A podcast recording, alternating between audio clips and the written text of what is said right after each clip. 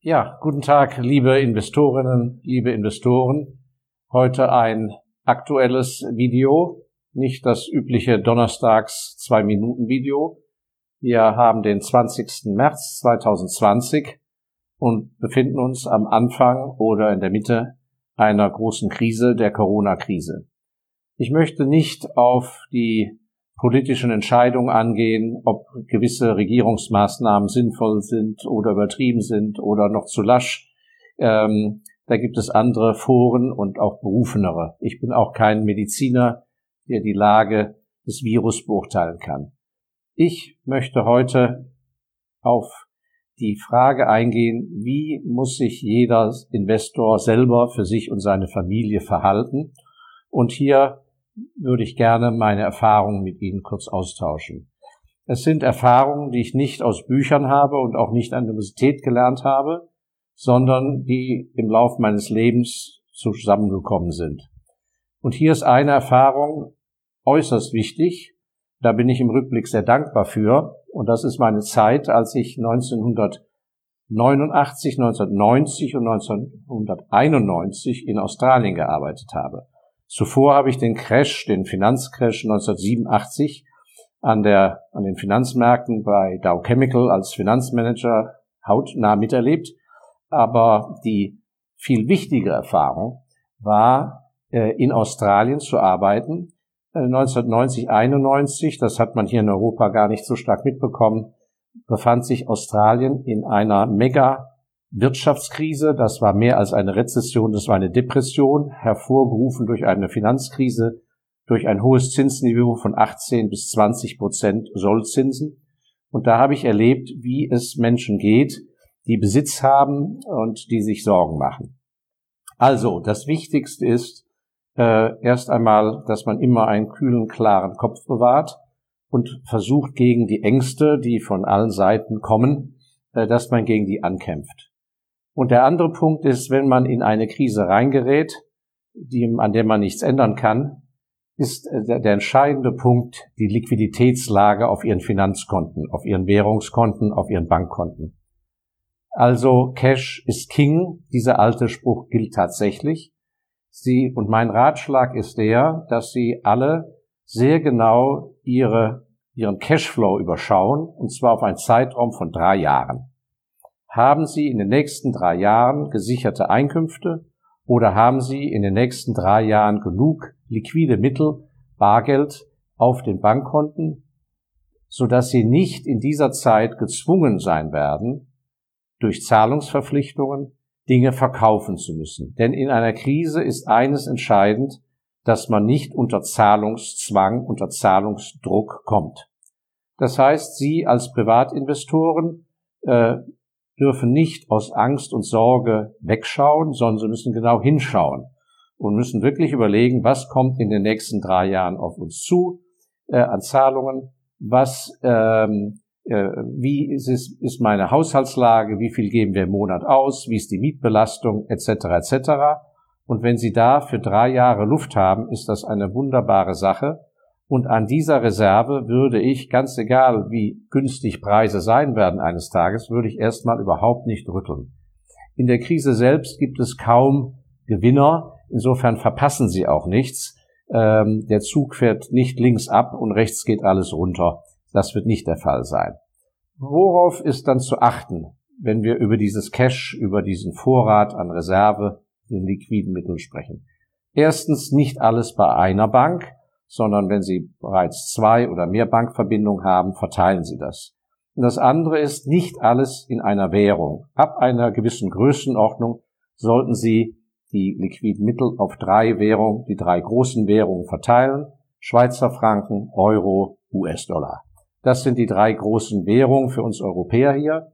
Und äh, bislang zeigt sich wieder einmal, wie auch in der Vergangenheit immer, äh, der Schweizer Franken ist eine große Zufluchtswährung und äh, US-Dollar ist im Zweifelsfall eben auch, äh, im, wenn, wenn die Krise überschwappt, eine sichere Währung, weil es auch für die ganzen Asiaten und Südamerikaner die Zufluchtswährung ist. Für den Euro mache ich mir gewisse Sorgen, denn im Vergleich zu den anderen Kontinenten ist Europa mit Sicherheit der äh, Kontinent, der am meisten den Mitmenschen und Unternehmen helfen wird. Das heißt, die Geldschöpfung durch Hilfsmaßnahmen des Staates, die sehr zu begrüßen sind, wird in Europa sehr viel höher ausfallen als in Asien oder als in Amerika. Die Amerikaner sind traditionsgemäß sehr viel kapitalistischer orientiert und neigen zu einer größeren Härte, was diese Punkte angeht. Und Europa mit dem Euro geht sowieso geschwächt in diese ganze Krise. Das äh, Italien-Problem existierte ja schon vor Corona und wird jetzt so immens, dass ich befürchte, dass selbst ähm, bei halbwegs moderatem Ausgang alleine die Italienbelastung den Euro ganz schön zu schaffen machen wird. Und am Ende des Tages, äh, man muss eben auch, wie gesagt, gut hinschauen. Also muss man sich auch mit einem Worst-Case-Szenario beschäftigen. Und das Worst-Case-Szenario könnte durchaus sein, dass wir, wenn diese Geldschöpfung über Schuldenfinanzierung seitens der Staaten, um die man jetzt nicht herumkommt bei diesen Maßnahmen, wenn das wirklich alles zum Tragen kommt, dass wir vielleicht doch sogar auf eine Währungsreform hinzulaufen. Das ändert aber nichts an der Tatsache, dass man jetzt am besten beraten ist, für drei Jahre Cash zu haben, einfach damit man Opportunitäten später mal nutzen kann, aber vor allem jetzt, dass man ruhig schlafen kann, ruhige Nerven hat. Und das ist etwas, was ich seit Jahren in allen meinen Vorträgen immer wieder betont habe. Kommen wir also nun zu den Assets. In der Krise ist einfach keine Zeit zu verkaufen. Egal, ob Sie Kunst haben, Oldtimer, Immobilien, Aktienpakete, Unternehmensbeteiligungen, machen sich keine Illusion. Es ist kein guter Verkaufszeitpunkt. Deshalb ist das Cash so wichtig, damit Sie da nicht unter Druck kommen. Wenn Sie aber dennoch Dinge liquidieren müssen, dann schauen Sie nicht so sehr darauf, was steht noch am besten, wo sind noch die meisten Kursgewinne, ja, und verkaufen das und reiben sich die Hände, dass sie noch einen Kursgewinn einfahren. Viele Aktien sind ja gar nicht so stark gefallen. Man muss das mal näher sich anschauen. Und in der Regel neigen die Menschen dazu, da den Gewinn einzufahren und behalten im Depot das, was schon sehr tief gefallen ist. Das ist natürlich genau die falsche Haltung. Wichtig ist, dass Sie das, was von der Qualität schlechter ist und auch schon angeschlagen ist, trennen sich davon und heben Sie die qualitativ hochwertigen Sachen auf, wenn Sie, wie gesagt, sich jetzt Liquidität beschaffen müssen. Ansonsten mit genügend Liquidität kann ich nur sagen, egal ob es eine gute Immobilie ist, ein guter Kunstgegenstand, gute Aktienpakete, bleiben Sie drauf sitzen, äh, bewahren Sie Ruhe, aber durchforsten Sie mit Ihren Experten und Beratern zusammen Ihr Depot, wie es qualitativ ist. Entscheidend ist jetzt nicht der Kurs, ob der heute 20 Prozent steigt oder 20 Prozent fällt. Auf dem Höhepunkt von Krisen werden keine realistischen Kurse gemacht, die sind überhaupt nicht repräsentativ. Die wirken schockierend, weil sie auf dem Papier stehen oder am Tagesschluss im Internet veröffentlicht werden. Aber tatsächlich existieren diese Kurse zum Teil manchmal nur mit geringem Volumen für eine kurze Zeit, vielleicht nur für eine Stunde. Und am nächsten Tag ist schon wieder 30 Prozent tiefer oder 30 Prozent höher. Wenn Sie gewisse Kursverläufe anschauen, werden Sie es feststellen.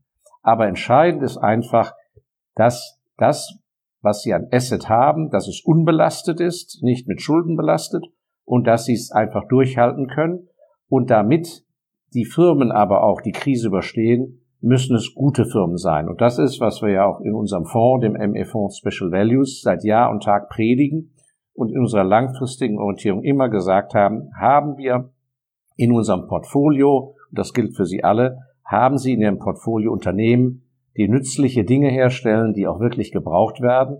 Und da ist es eben so, dass zum Beispiel Verbrauchsartikel, Artikel des täglichen Bedarfs, Seifen, Zahnpasta, medizinische Artikel, äh, aber auch natürlich Unternehmen, die lange Wartungsverträge haben, von Aufzügen, die gewartet werden müssen und so weiter und so fort. Da gibt es eben große Unterschiede. Viele Branchen und viele Firmen, die geschwächt in die Krise reingegangen sind bereits, äh, stehen eben wackelig da und werden vielleicht auf Staatshilfen angewiesen sein und andere Branchen und Firmen eben nicht. Und von daher eben auch Unternehmen, die eine übermäßige Verschuldung haben, sind jetzt gefährdet.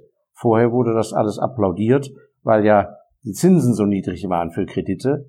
Wir haben von jeher sehr viele Firmen, die gar keine Schulden haben oder sogar horrende Cash-Überschüsse. Und natürlich fallen auch deren Kurse. Aber das ist eben, was ich meine. Auf den Kurs kommt es jetzt nicht an, sondern auf die Qualität.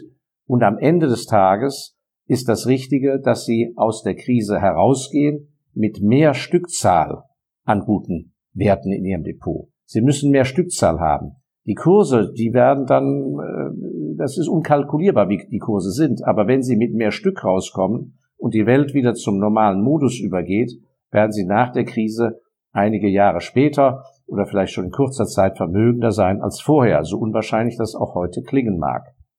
Das ist also ganz wichtig. Und die Frage ist, was macht man, wenn man also in seinem Depot tatsächlich hinschaut, sich beraten lässt von seinen Experten?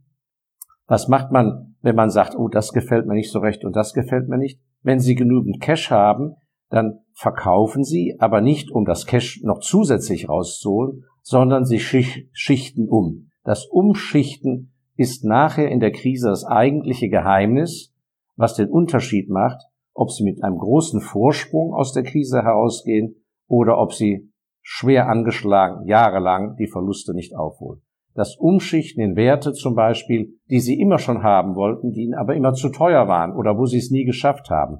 Und da, ich kann es nur noch einmal wiederholen, rupfen Sie das Unkraut raus, Lassen Sie die Rosen stehen. Verkaufen Sie das, was jetzt schon schlecht ist und wackelig ist. Weg damit.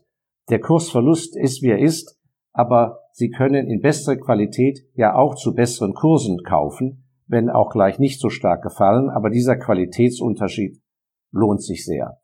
Also, im Fazit noch einmal, genug Cash, sich nicht anstecken lassen von der Angst, denn das eigentliche Fallbeil, das, was Sie in der Krise als Investor wirklich zu Schaden bringt, sind nur zwei Dinge. Verschuldung, nicht genug Cash, das ist für mich ein Paket, und das andere ist, sich von der Angst anstecken lassen.